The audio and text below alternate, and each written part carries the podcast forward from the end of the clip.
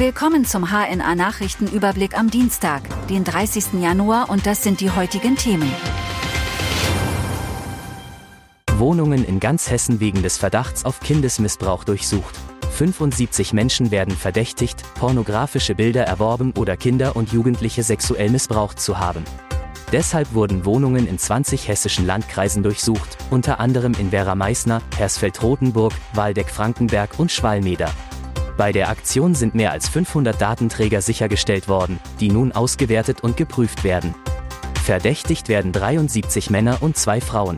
Vier Jahre Gefängnis für Streit im Kasseler Club Kodex. Wegen eines eskalierten Streits im ehemaligen Kasseler Club Kodex muss ein 36-Jähriger nun für vier Jahre ins Gefängnis. Er wurde vom Landgericht Kassel wegen versuchten Totschlags, gefährlicher Körperverletzung und gefährlichen Eingriffs in den Straßenverkehr verurteilt. Der alkoholisierte Mann soll im Dezember 2022 nach einem Streit mit seinem Auto auf einen Türsteher zugefahren sein. Einer der Verteidiger kündigte an, Revision gegen das Urteil einzulegen. Brand auf Hefata-Gelände in Treisa verursacht 150.000 Euro Schaden. Drei durch Rauchgase verletzte Frauen und ein hoher Sachschaden sind das Ergebnis eines Brandes in Treisa auf dem Hefata-Gelände. Bewohner des Elisabeth-Hauses hatten das Feuer entdeckt und die Rettungskräfte alarmiert. Eine massive Rauchentwicklung erschwerte die Löscharbeiten. Eine Frau musste mit einer Leiter aus dem Gebäude gerettet werden, da das Treppenhaus laut Feuerwehr völlig verraucht war. Die Polizei schätzt den entstandenen Gesamtschaden auf 150.000 Euro. In Kassel wird seltener als in anderen Großstädten geblitzt.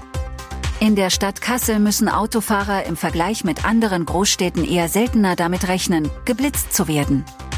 Das geht zumindest aus einer bundesweiten Analyse der Rechtsanwaltskanzlei Goldenstein hervor. Vor allem mobile Geschwindigkeitskontrollen fänden sehr unterdurchschnittlich statt. Kassel liegt dabei auf Platz 38 der 40 größten Städte. Im vergangenen Jahr wurden in Kassel 71.000 Autofahrer geblitzt. Spangenberger bei Waldarbeiten verunglückt. Ein 59-jähriger Mann aus Spangenberg ist bei einem Arbeitsunfall ums Leben gekommen. Laut Polizei ging der Mann in den Wald, um Bäume zu fällen.